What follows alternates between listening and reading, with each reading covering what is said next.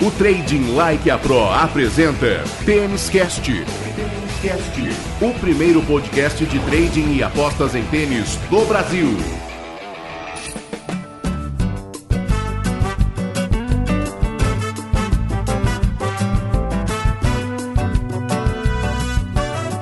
Salve, salve apostadores, salve, salve apostadoras, traders, amantes do tênis. Está no ar o Têniscast, o primeiro podcast de trading e apostas em tênis do Brasil. Têniscast, um produto trading like a pro.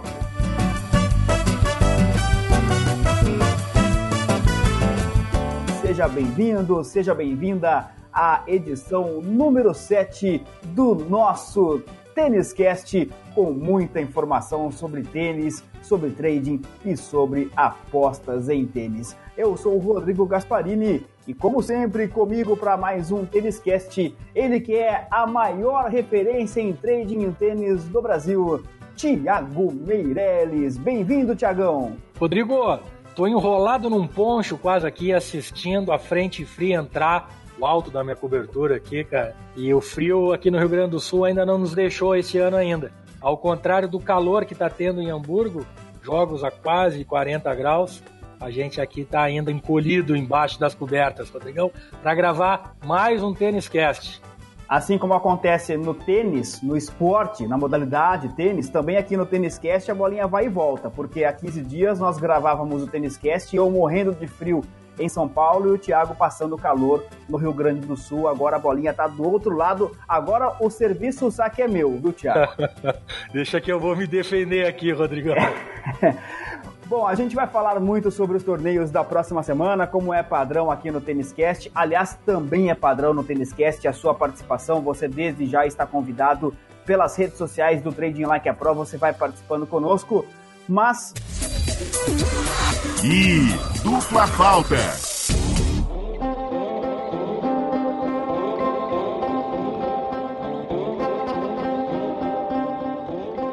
Iniciando o Tênis Cast com as notícias desta semana. E a primeira delas, Thiago Meirelles, não é uma notícia agradável a suspensão da Beatriz Haddad Maia, a Bia Maia, que foi notícia aqui no nosso Tênis Cast recentemente pela vitória espetacular sobre a Muguruza em Wimbledon. Ela foi flagrada no exame antidoping com substâncias proibidas pela Agência Mundial Antidoping, está suspensa. É uma suspensão provisória, porém, como ela não apresentou a defesa, provavelmente essa suspensão vai ser aumentada. O que falar sobre esse momento tão complicado da vida da maior tenista brasileira em atividade no momento, Thiago?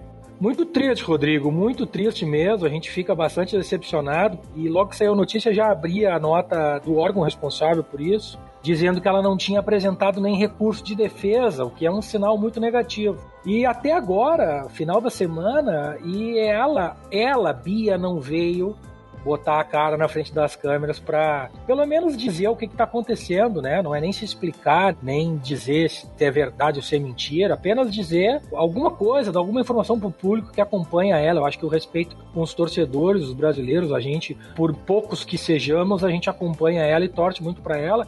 E como tu mesmo comentou, ficamos muito felizes com a vitória dela sobre a Muguruza em Wimbledon. Ou seja, é uma menina trabalhadora, realmente é uma menina que eu acompanho muito de perto, treina muito, se dedica muito, mas infelizmente a gente foi pego com essa notícia bastante triste aí e esperamos que tudo seja esclarecido, né, Rodrigo? A Bia aqui testou positivo durante o torneio WTA de Ball na Croácia, foi disputado em junho. A gente aguarda então as cenas dos próximos capítulos em relação a esta suspensão da Beatriz Haddad Maia. Eu imagino a situação, assim, ela terminou 2018 realmente muito bem, e aí sofreu uma lesão e sofreu para se recuperar da lesão. Então, assim, o meu conhecimento é zero, né? É apenas de, de experiência de acompanhar esporte há muito tempo e talvez isso seja alguma coisa relacionada com a recuperação dela, né?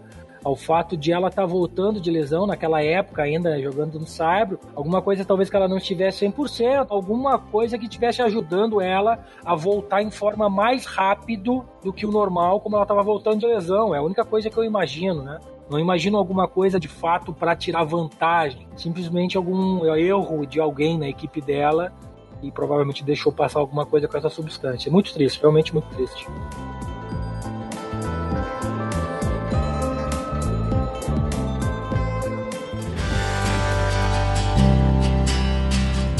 Muito bem, e ainda em relação às notícias desta semana, tivemos temos ainda, né, Tiago, enquanto estamos gravando esta edição número 7 do Tênis Cast, cinco torneios em andamento, três masculinos, dois femininos. Nos masculinos, Hamburgo na Alemanha, Gestad na Suíça, Atlanta nos Estados Unidos, Hamburgo ATP 500, os demais ATP 250, WTA International de Jurmala na Letônia e de Palermo na Itália, os dois no feminino. Claro que, como eu disse, quando a gente está gravando esse podcast, os torneios ainda estão na sua reta final, mas dá para traçar um, um, panorama do que aconteceu, como a bolinha ficou em tantos lugares do mundo na semana que está terminando, Thiago.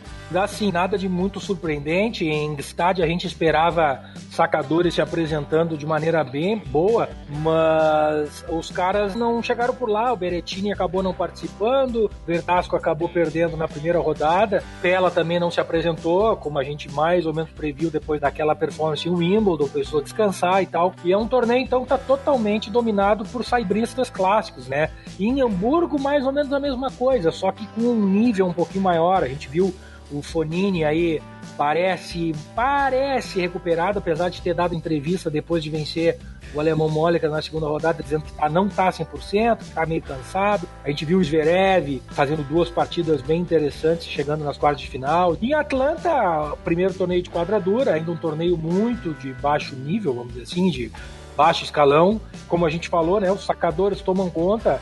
Teve um jogo maravilhoso que foi Isner e Opelka na segunda rodada. E deve ter sido, eu não tive nem o trabalho de assistir, porque tu imagina Opelka e Isner dois sacadores. Obviamente que o jogo foi três sets de três tiebreaks. É, na chave feminina, o que, que a gente viu, Rodrigão? A gente viu um WTA de Palermo também sem muita coisa interessante a não ser as quadras, um clube bem, bem simplão assim. Não sei se ele se segura para ano que vem. Bastante vento, como a gente também previu na beira da praia. E em Jurmala me chamou a atenção. O torneio na Letônia, apesar de mais uma vez o Ostapenko ser derrotada na primeira rodada e decepcionar a muitos, não a mim, que estou convencido de que ela foi simplesmente um fogo de palha em Roland Garros. Um torneio com quadras uh, muito boas, a qualidade a gente viu da estrutura muito impactante, assim, de alto nível. E eu acredito que é um torneio que deva segurar para ano que vem. Mas nada muito especial, não, Rodrigão. Trading Like a Pro, a mais lucrativa plataforma de trading esportivo do Brasil. Acesse tradinglikeapro.com.br. Têniscast, um produto Trading Like a Pro. Você tem o Têniscast gratuitamente em todos os agregadores de podcast e também no canal do YouTube do Trading Like a Pro. Curta, compartilhe, conte aos amigos. Estamos aqui semanalmente para levar a você as principais informações do tênis e das apostas e do trading em tênis com ele que é a principal referência nesse mercado em todo o Brasil, o Thiago Meirelles, que aliás está preparando um curso, daqui a pouco ele fala sobre isso. Você pode, inclusive, se inscrever para a pré-lista desse curso especialmente preparado pelo Tiago Meirelles. Então chegou a hora de começarmos a analisar os torneios da semana que vem e a hora também de falarmos tchau para a Europa.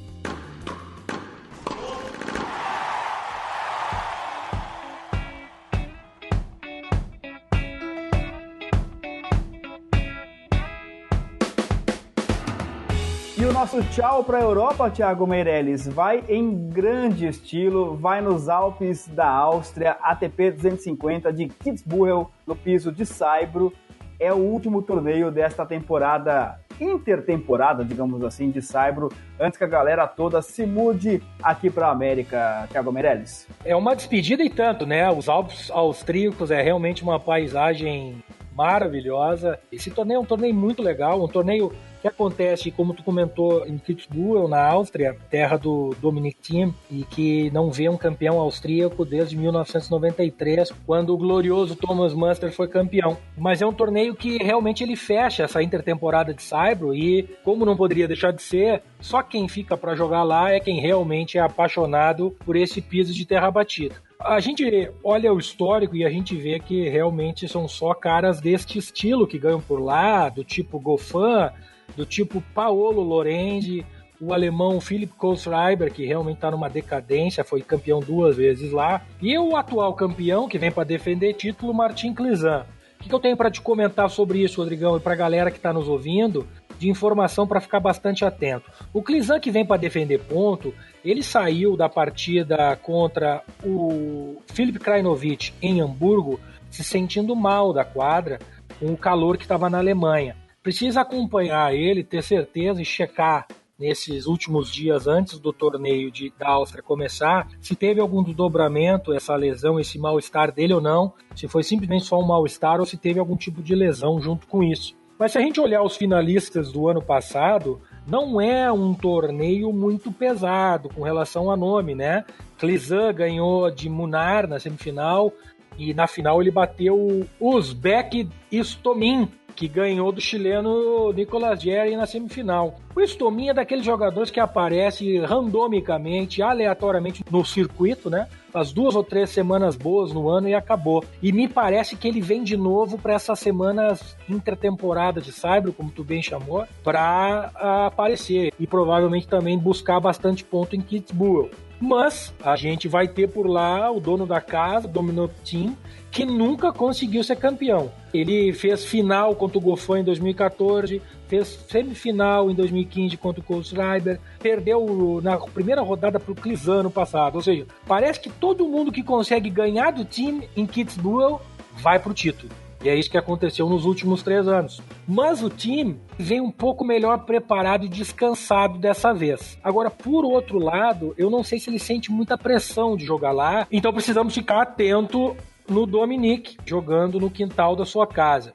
Ainda tem alguns nomes importantes indo para lá, Lajovic, que não consegue engrenar depois daquela final em Monte Carlo contra o Fonini. Tem o Verdasco, que eu sigo acreditando nele, mas eu já tô quase perdendo a esperança. Fez quatro semifinais lá, apesar de ser há muito tempo, ele já fez quatro semifinais de uma final em Kitzbühel. Talvez seja o ano para ele retomar a boa campanha aí. Mas quem eu realmente gosto, além do próprio Clizan, para defender título, se confirmar que ele simplesmente estava só um pouquinho cansado, é do Pablo Cuevas, uruguaio, que nos últimas 52 semanas tem um percentual de 78% de confirmação de saque no Saibro e quebra 30% das vezes o serviço dos seus adversários, formando um total de 108 pontos, que é um número de top 10 na superfície. Então, tirando o time que vai ser o grande favorito pelas casas de aposta, eu colocaria umas moedinhas no Clizan para defender o título e colocaria também umas moedinhas no uruguaio Pablo Cuevas.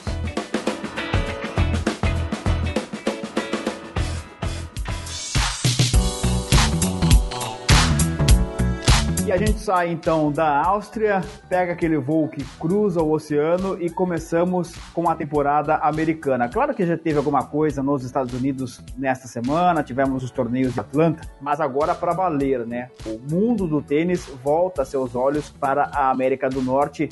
Antes da gente chegar nos Estados Unidos, Thiago, tem uma paradinha no México, porque tem o ATP 250 de Los Cabos aí já no piso duro.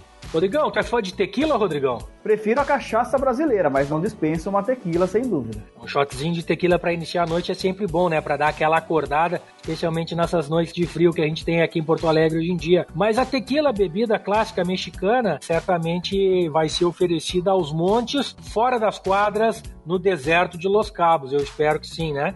Os jogos lá são sempre noturnos, Rodrigo. É muito calor no deserto, como não poderia deixar de ser, e as sessões acontecem mais para noite. Um torneio relativamente novo, apenas três edições, e aparentemente que favorece muito as grandes sacadores. Afinal de contas, a gente teve Karlovic e Sam Querrey como os dois primeiros campeões, e ano passado estava tudo indo para as mãos do argentino Juan Martín del Potro, quando ele encontrou na final um italiano chamado Fabio Fonini, que estava começando, na minha opinião, a caminhada dele para chegar em top 10 do mundo, que é o que aconteceu agora na metade de 2019. Ano passado, no entanto, foi um torneio que, se a gente olhar os semifinalistas e até as quartas de final, ele fugia um pouco dessa tendência de grandes sacadores.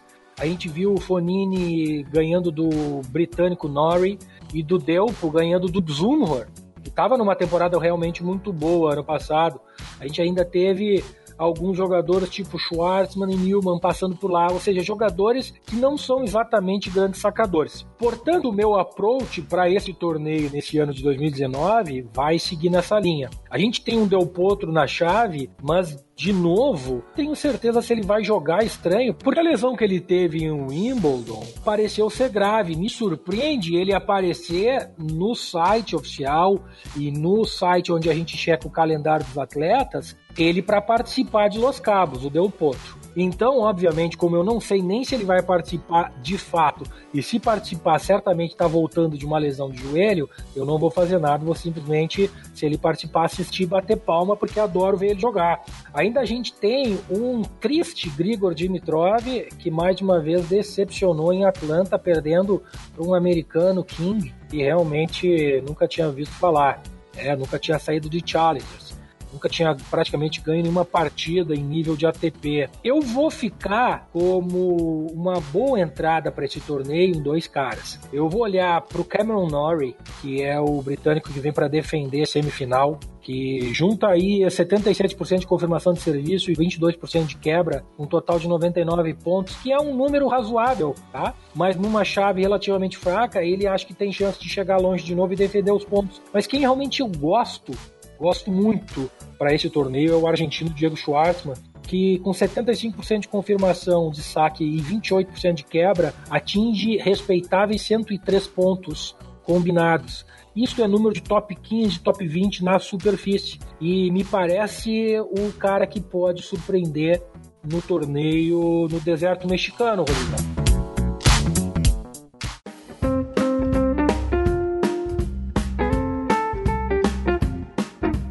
Ô, Thiago, a gente vai falar daqui a pouquinho sobre o ATP 500 de Washington. Aliás, tem ATP 500 e tem WTA International Washington nos Estados Unidos, abrindo quase que de maneira oficialmente, digamos assim, a temporada norte-americana. Mas cabe o questionamento: se a gente tem um ATP tão importante sendo disputado nos Estados Unidos, que é ali do ladinho do México, como é que temos também um 250 no México? Claro que cada torneio tem ali o seu atrativo, cada torneio tem a sua questão econômica, financeira, mas o que leva um tenista de alto nível, por exemplo, Del Potro, supondo que ele realmente vá para a competição, ou outros do mesmo nível dele, a preferir o México, que é 250, ao invés dos Estados Unidos, que é o ATP 500? Tem muita coisa envolvida nisso, Rodrigo. A pergunta é muito boa. Para quem não acompanha no dia a dia não sabe os detalhes de como funciona o circuito de tênis, os jogadores, por contrato, tanto com a ATP e com a WTA, eles precisam cumprir um certo calendário de torneios. Dependendo da semana e da época do ano, eles têm que fazer um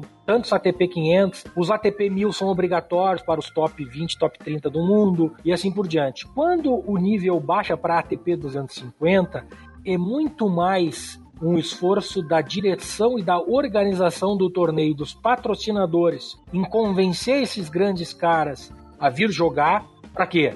Para eles trazerem público, gerar receita, gerar patrocínio e assim conseguir fazer a roda girar do torneio, né? E pagar tudo que tem que pagar e de fato fazer a economia local se movimentar. Esse é o grande objetivo. Então, quando a gente está ainda em ATP 250, em ATP 500, os jogadores não são obrigados a participar de um determinado torneio como é o ATP 1000. Então é uma questão de, por exemplo, o Del Potro Vamos desconsiderar a lesão e considerar apenas o fato que ele vai jogar o ATP 250 de duas cabos. Por que, que eu, até na posição dele, também iria? Pô, jogou ano passado, fez final, deve ter gostado da estrutura, ficou bem hospedado, foi bem tratado, tem pontos a defender numa chave que é bem mais fraca que a chave do ATP 500. Então tudo é uma estratégia até de carreira e de ano, né, Rodrigo? Se eu tenho pontos de final para defender num ATP 250, que acontece no México o mesmo torneio que eu disputei ano passado, com a mesma organização, onde eu já sei a estrutura, já sei como é que é as quadras de treinamento,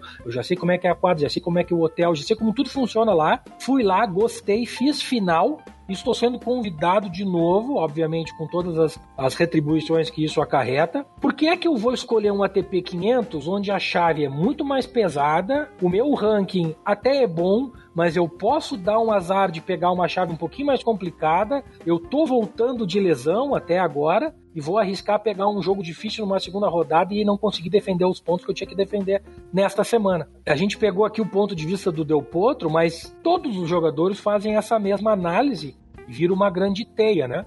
E, sob o ponto de vista, como eu comentei, dos organizadores dos torneios, tem a luta para ver quem tem mais bala na agulha para trazer um Zverev, para trazer um Stefano Tsitsipas, para trazer um Nishikori. E os mexicanos ficaram com o Del Potro e ficaram com o Diego Schwartzman, dois argentinos, os melhores ranqueados que vão estar na chave.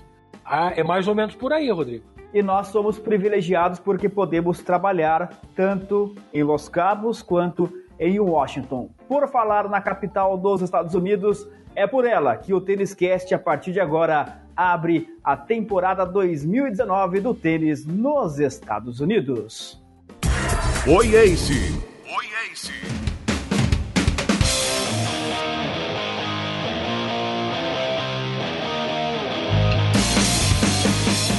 Então chegamos à terra do tio Sam, Thiago Meireles. E são dois torneios muito importantes em Washington nesta semana que se inicia. Vamos começar pelo ATP 500, vamos começar falando dos homens, piso duro e abrindo esta temporada tão importante que é, na verdade, né, Thiago, um caminho pro US Open, o último Grand Slam da temporada. Realmente, o ATP 500 agora a gente pode de fato considerar que a temporada de quadradura vai ser retomada e esse tour pelos Estados Unidos preparatório para o último Grand Slam do ano, de fato vai pegar fogo, né? O ATP 500 de Washington é um torneio muito tradicional, é o City Open, né? E traz nomes muito importantes para jogar esse ano lá de novo. É um torneio que tem campeões extremamente tradicionais, tem o próprio Del Potro, que fez final no México ano passado, mas em ano anterior já foi campeão, o canadense Milos Raonic, Nishikori, e o nosso glorioso Alexander Zverev, duas vezes campeão, 2017 2018, ano passado derrotando o australiano Deminauer na final. É realmente um torneio que vem bastante recheado de novo. A gente vai ter Zverev, vai ter Tsitsipas, vai ter Nishikori, vai ter Kachanov, Medvedev, Anderson, Tirit, Gofan, Félix Alger ali assim, ou seja, realmente agora a coisa vai ficar séria. É o torneio que alguns jogadores bem importantes desses que eu citei estão voltando ao circuito depois de quase três semanas paradas depois de Wimbledon. Então, de novo, precisamos fazer sempre a nossa pesquisa para saber se esses jogadores, quando que eles começaram a treinar, desde quando estão nos Estados Unidos, quem vem batendo bola, quem não vem batendo bola. Por exemplo, a gente olha o Zverev, que vem sofrendo a temporada inteira, ele tá jogando em Hamburgo. Pô, como é que ele vai chegar em Washington, se vai chegar, né? Não acredito que ele chegue muito forte, especialmente porque vai estar tá jogando Cyber. Eu tô bastante curioso para ver como esses caras vão começar. O Alex Deminauer, que é o australiano, jovem, talento, que fez uma ótima temporada no passado, sofreu um pouquinho desse ano, já tá jogando bem, tá jogando em Atlanta, o ATP 250, e ele vem para defender pontos de final. Vai ser curioso ver, talvez ele tenha um pouquinho de vantagem em cima desses caras e possa fazer de novo uma boa campanha, já que ele já vem de uma semana de quadradura em Atlanta. Mas eu vou ficar de olho em dois caras aqui, Rodrigo. Eu vou ficar de olho no grego Tsitsipa e vou ficar de olho especialmente no canadense, no jovem Félix Auger e assim. Precisamos, obviamente, saber a chave, saber cotação, mas esses são dois caras que eu imagino que consigam aí fazer boas campanhas nesse torneio. Este é o Tênis Cast, a edição número 7 do seu podcast semanal sobre trading e apostas em tênis. Aliás, o primeiro podcast sobre trading e apostas em tênis do Brasil, um produto com selo de qualidade Trading Like a Pro, tradinglikeapro.com.br você vai conhecer o trabalho do TLP, você vai conhecer o trabalho do Thiago Meirelles e, claro, ter acesso às redes sociais do Trading Like a Pro para que você mande a sua dúvida, mande a sua sugestão, entre em contato conosco para as próximas edições do Tênis Cast.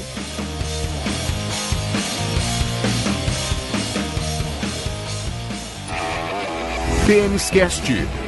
O primeiro podcast de trading e apostas em tênis do Brasil.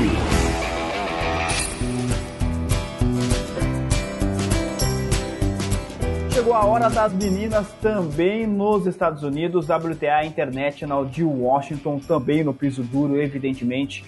E é um WTA, Thiago Meirelles, que começa com uma polêmica antes mesmo do seu início oficialmente. Você vai explicar essa história, mas é uma história que vem chamando a atenção no mundo do tênis de maneira geral, que é o fato da russa Kuznetsova ter seu visto negado pela imigração norte-americana. Em outras palavras, a Kuznetsova está impedida, proibida de entrar nos Estados Unidos e por isso ela não vai disputar, pelo menos até onde se sabe, ela não vai disputar o WTA de Washington. Eu realmente fiquei muito espantado mas por outro lado, se a gente parar para pensar, é, geralmente a gente tende a achar que esses caras, só porque são famosos, né, e que a gente acompanha pela TV, vamos dizer assim, o, o ano inteiro, são seres humanos diferentes da gente, é, especialmente para essa questão de segurança, né? Simplesmente por algum motivo a cidadã Svetlana Kuznetsova teve o seu visto de entrada nos Estados Unidos negado.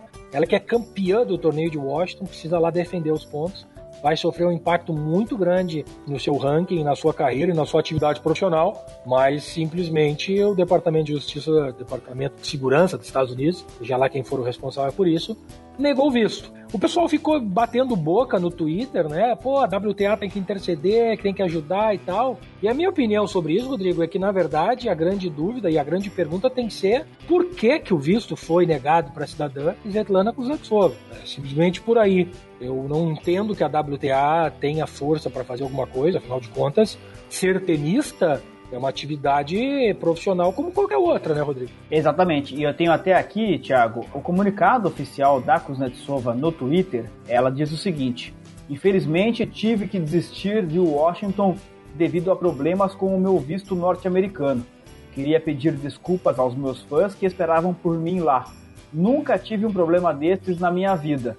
Espero que um dia possa finalmente ter um visto e jogar alguns torneios nos Estados Unidos. Ou seja, ela também não fala claramente qual teria sido o problema e nem sequer reclama claramente da organização ou mesmo do Departamento de Justiça dos Estados Unidos, Thiago. Pois é, é talvez nem ela saiba, eu realmente confesso que não sei como é que funciona esse processo, se tem algum motivo por, pelo qual não foi emitido, como é que se a pessoa recebe essa informação ou não. Fico muito triste porque gosto muito da Kuznetsova e, e acho que seria mais um acréscimo de qualidade a chave de Washington, que não é das melhores, né? Mas, infelizmente, é a vida e seguimos. Seguimos, sem Kuznetsova e analisando, avaliando o que esperar do WTA de Washington.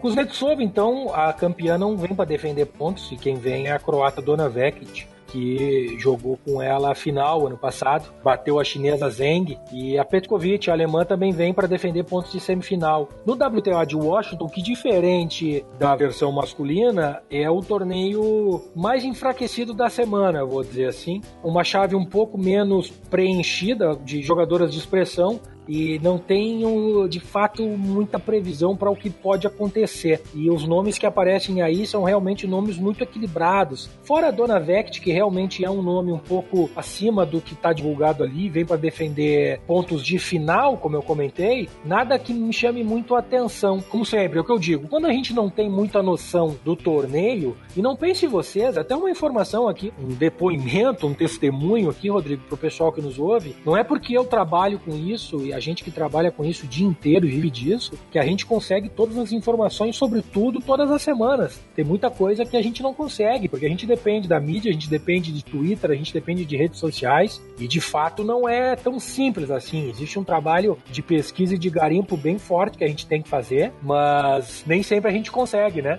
Então vamos lá, para terminar, o que eu acho de Washington é um torneio teoricamente dominado por americanas, né? Pode aparecer aí de americanas forte Madison Keys, Sloane Stephens, mas essas duas meninas aí são meninas top 10 e top 20 do mundo, mas que a gente nunca sabe quando vão querer jogar, né? A gente vai ter uma Svitolina, vai ter a Sabalenka, vai ter Mertens, vai ter a Nizimova, vai ter a Muguruza. Então, assim, não é uma chave fraca, mas é uma chave de jogadoras que não vem jogando faz duas, três semanas já, desde que saiu de Wimbledon.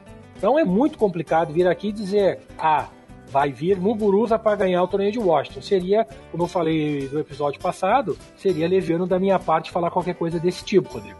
E é o caminho, o início da preparação dessas tenistas para o US Open que está logo ali.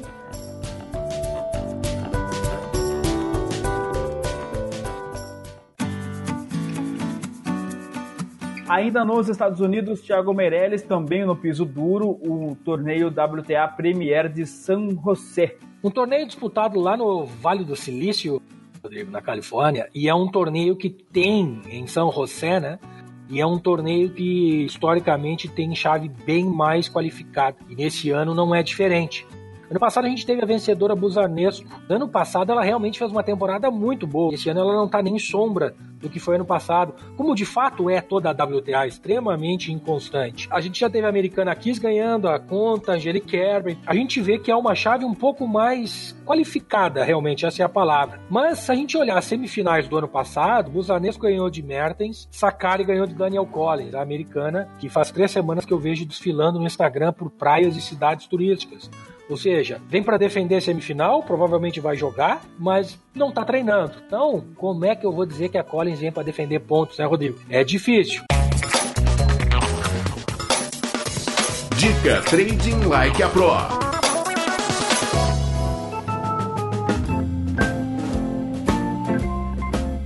Então, o que eu queria deixar para o pessoal que nos ouve de dica é uma estratégia ou um, uma tática que eu sempre uso, especialmente na WTA, e que me ajuda muito, Rodrigo que é o que eu comentei semana passada no nosso Tênis Cast e que eu vou fazer de novo essa semana. Semana passada foi por motivos de a gente não conhecer muito os dois torneios que eram torneios inéditos, né? Nessa semana é por ser chaves recheadas de jogadoras que não jogam há bastante tempo, duas, três semanas paradas. E qual é essa tática? É observar com cuidado os jogos de quali. Geralmente, jogadoras que vêm do quali, elas vêm por motivos óbvios, com mais tempo de quadra, conhecimento do que está acontecendo. Neste caso, os torneios já são estabelecidos. Então, jogadoras mais antigas não estão tão desacostumadas. Mas mesmo assim, a gente consegue pegar alguma coisa boa. Por exemplo, essa semana que aconteceu, a gente viu a Sasnovic, cabeça de chave número número 4, lá em Jurmala, perder para Stojanovic, uma menina sérvia que passou muito bem pelo quali e não tomou conhecimento e chegou às quartas de final lá em Jurmala. A gente viu em Palermo acontecer algo muito semelhante com a cabeça de chave número 6, Laura Seigman,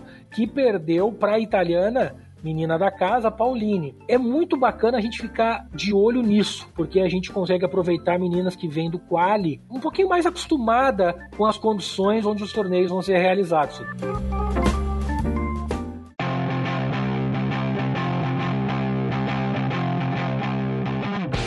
Você está no Tênis Cast, o primeiro podcast de trading e apostas em tênis do Brasil. Thiago Meirelles já analisou para você os torneios masculinos, os torneios femininos. Eu bati o olho aqui, viu, Thiago? Na minha tela tem aqui a relação dos torneios. Então a gente vai ter bolinha quicando na Áustria, no México, nos Estados Unidos em vários pontos. Ou eu estou muito enganado, ou teremos jogos espalhados ao longo do dia, e aí eu tô pensando, é claro, no nosso fuso horário, do fuso horário aqui do Brasil, porque uma coisa é o horário lá na Áustria, outra coisa no México, outra coisa nos Estados Unidos. Acho que vai ter jogo para todos os gostos e em todos os horários por esses dias, hein, Thiago? Essa é uma daquelas semanas onde não dá para reclamar de horário alternativo para se fazer trading e trabalhar com tênis. Acontecem jogos praticamente durante 24 horas do dia. A gente começa na Áustria com jogos às 6 da manhã, e os jogos ali vão até meio-dia, uma da tarde do Brasil. Logo depois já começam os jogos em Washington, que vão até em torno de 8, 9 da noite, horário brasileiro.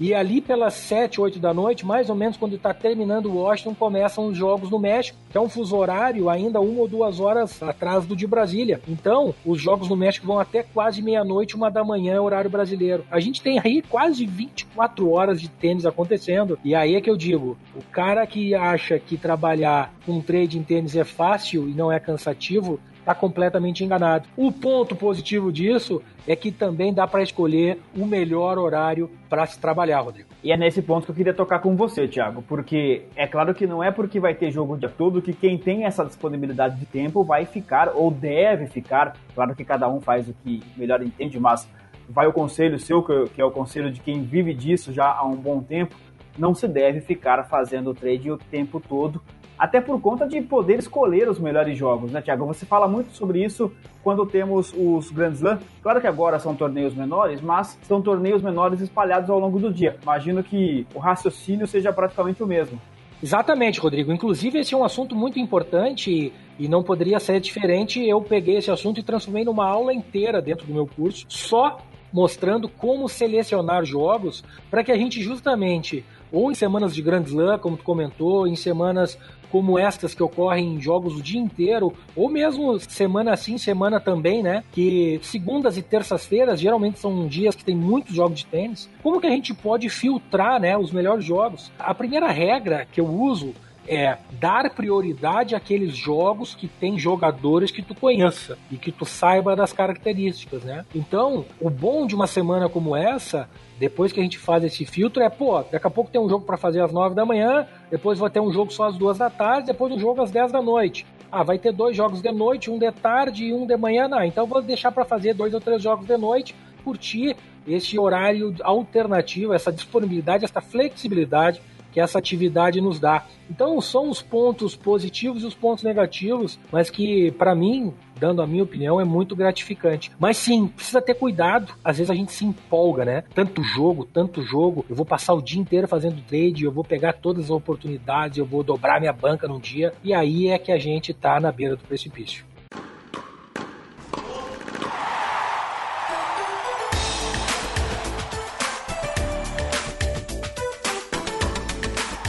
E o Thiago Meirelles deu a letra aí, né? A aula sobre a escolha dos melhores jogos é uma das principais aulas do curso. Então faça o convite, Thiago Meirelles, para quem quiser já entrar na lista de espera, ficar ali no aguardo e tem uma promoção ali bem bacana também para essas pessoas.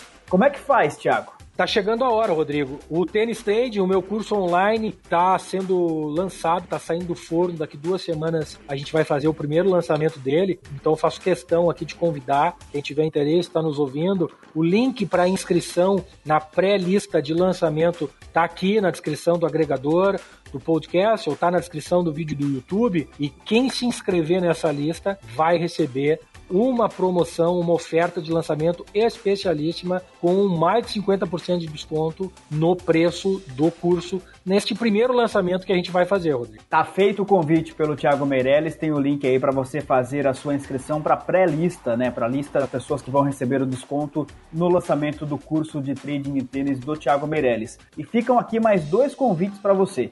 Quer entrar pro TLP Club ter acesso a piques de tênis, também de outras modalidades, ter acesso aos aplicativos do TLP, que aliás é espetacular, traz dados extremamente relevantes. Quer entrar para o TLP Club? Tem o link aí no agregador do seu podcast, na descrição do nosso Têniscast. Tem o link também no YouTube para você que está nos acompanhando via YouTube. E tem um outro link também para você baixar o e-book Os Segredos do Trading em Tênis, o e-book escrito pelo Thiago Meirelles. Você, antes do curso, dá aquela lida no e-book Os Segredos do Trading em Tênis já vai se familiarizando com este universo tão maravilhoso do trading em tênis com o Trading Like a Pro. Trading Like a Pro, a mais lucrativa plataforma de trading esportivo do Brasil. Acesse tradinglikeapro.com.br. A sua participação é sempre muito bem-vinda aqui no Têniscast. Você manda para cá sua pergunta, sua dúvida pela página do Facebook do Trading Like a Pro, pelo Instagram, pelo site tradinglikeapro.com.br. São vários os caminhos, vários os canais de comunicação aqui conosco do Têniscast. Por exemplo, Thiago Meirelles, ela tá pertinho de você aí, tá em Gravataí, a Gabriele Gomes Martins mandou para cá uma dúvida nos últimos dias e pegando um gancho muito legal. Porque temos os torneios de tênis em andamento, temos os que vão acontecer na semana que vem, você já falou sobre todos eles, mas temos aqui para nós na América, né, uma competição importantíssima no esporte que, é, que são os Jogos Pan-Americanos, estão começando por estes dias. E claro que nos Pan-Americanos também há tênis e é claro que também haverá oportunidades de apostas e de trading e a pergunta, a dúvida da Gabriele é a seguinte: é viável fazer tênis também nos Jogos Pan-Americanos? Se é viável, como fazer a análise? Enfim, qual é o panorama de uma competição como essa? A gente pensando, claro, do ponto de vista de quem aposta e de quem faz trading, Thiago. Tiago Meireles explica. Gabriele, muito obrigado pela pergunta, obrigado pela contribuição e, e pela audiência. Olha, Pan-Americano, em teoria, é uma competição muito bacana. É em todos os esportes, né? Sempre que envolve o país que a gente defende, fica uma coisa muito legal. São competições muito valiosas em determinados esportes, então são realmente muito importantes. Não é muito o caso no tênis, já que o Pan-Americano em si não consegue atrair jogadores tão importantes como a Olimpíadas, né? Até porque vai acontecer numa semana onde tem cinco torneios, a questão da liquidez vai ser um pouquinho complicada. Eu imagino que dinheiro da Europa e da Ásia, que são os dinheiros que enchem os mercados da Betfair, acredito que vão ficar satisfeitos tendo cinco torneios acontecendo, como a gente comentou, em toda parte do mundo, né? Difícil ter alguma coisa para lá. Então, para trading, eu realmente, quem precisa fazer trading, quem gosta de fazer, eu aconselho a ficar longe do Pan-Americano e deixar só para assistir se tiver alguma coisa legal,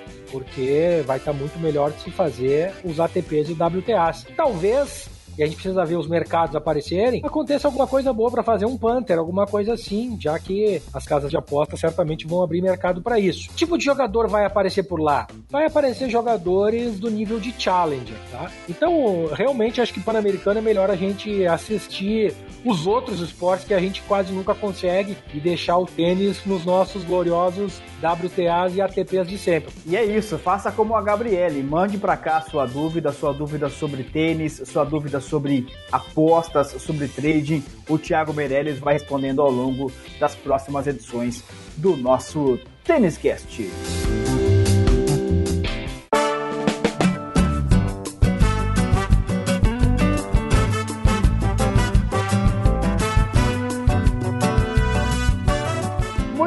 Thiago Meirelles, chegamos ao final então de mais um Tênis Cast. É a sétima edição, já que se encerra eu desejo a você uma excelente semana. Não fica na frente do computador das 8 da manhã até a 1 hora da madrugada, viu, Thiago? Seleciona bem os jogos. Tô brincando, é claro, eu sei que você faz isso. Não só faz, como ensina isso e ensinará isso também no curso que está aí no forno. Bom descanso pós-gravação do Tênis Cast e bom trabalho nesta longa semana que se avizinha, Tiagão? Descanso nada, Rodrigão, quem me dera. Tô precisando de férias, mas não é agora que vai ter.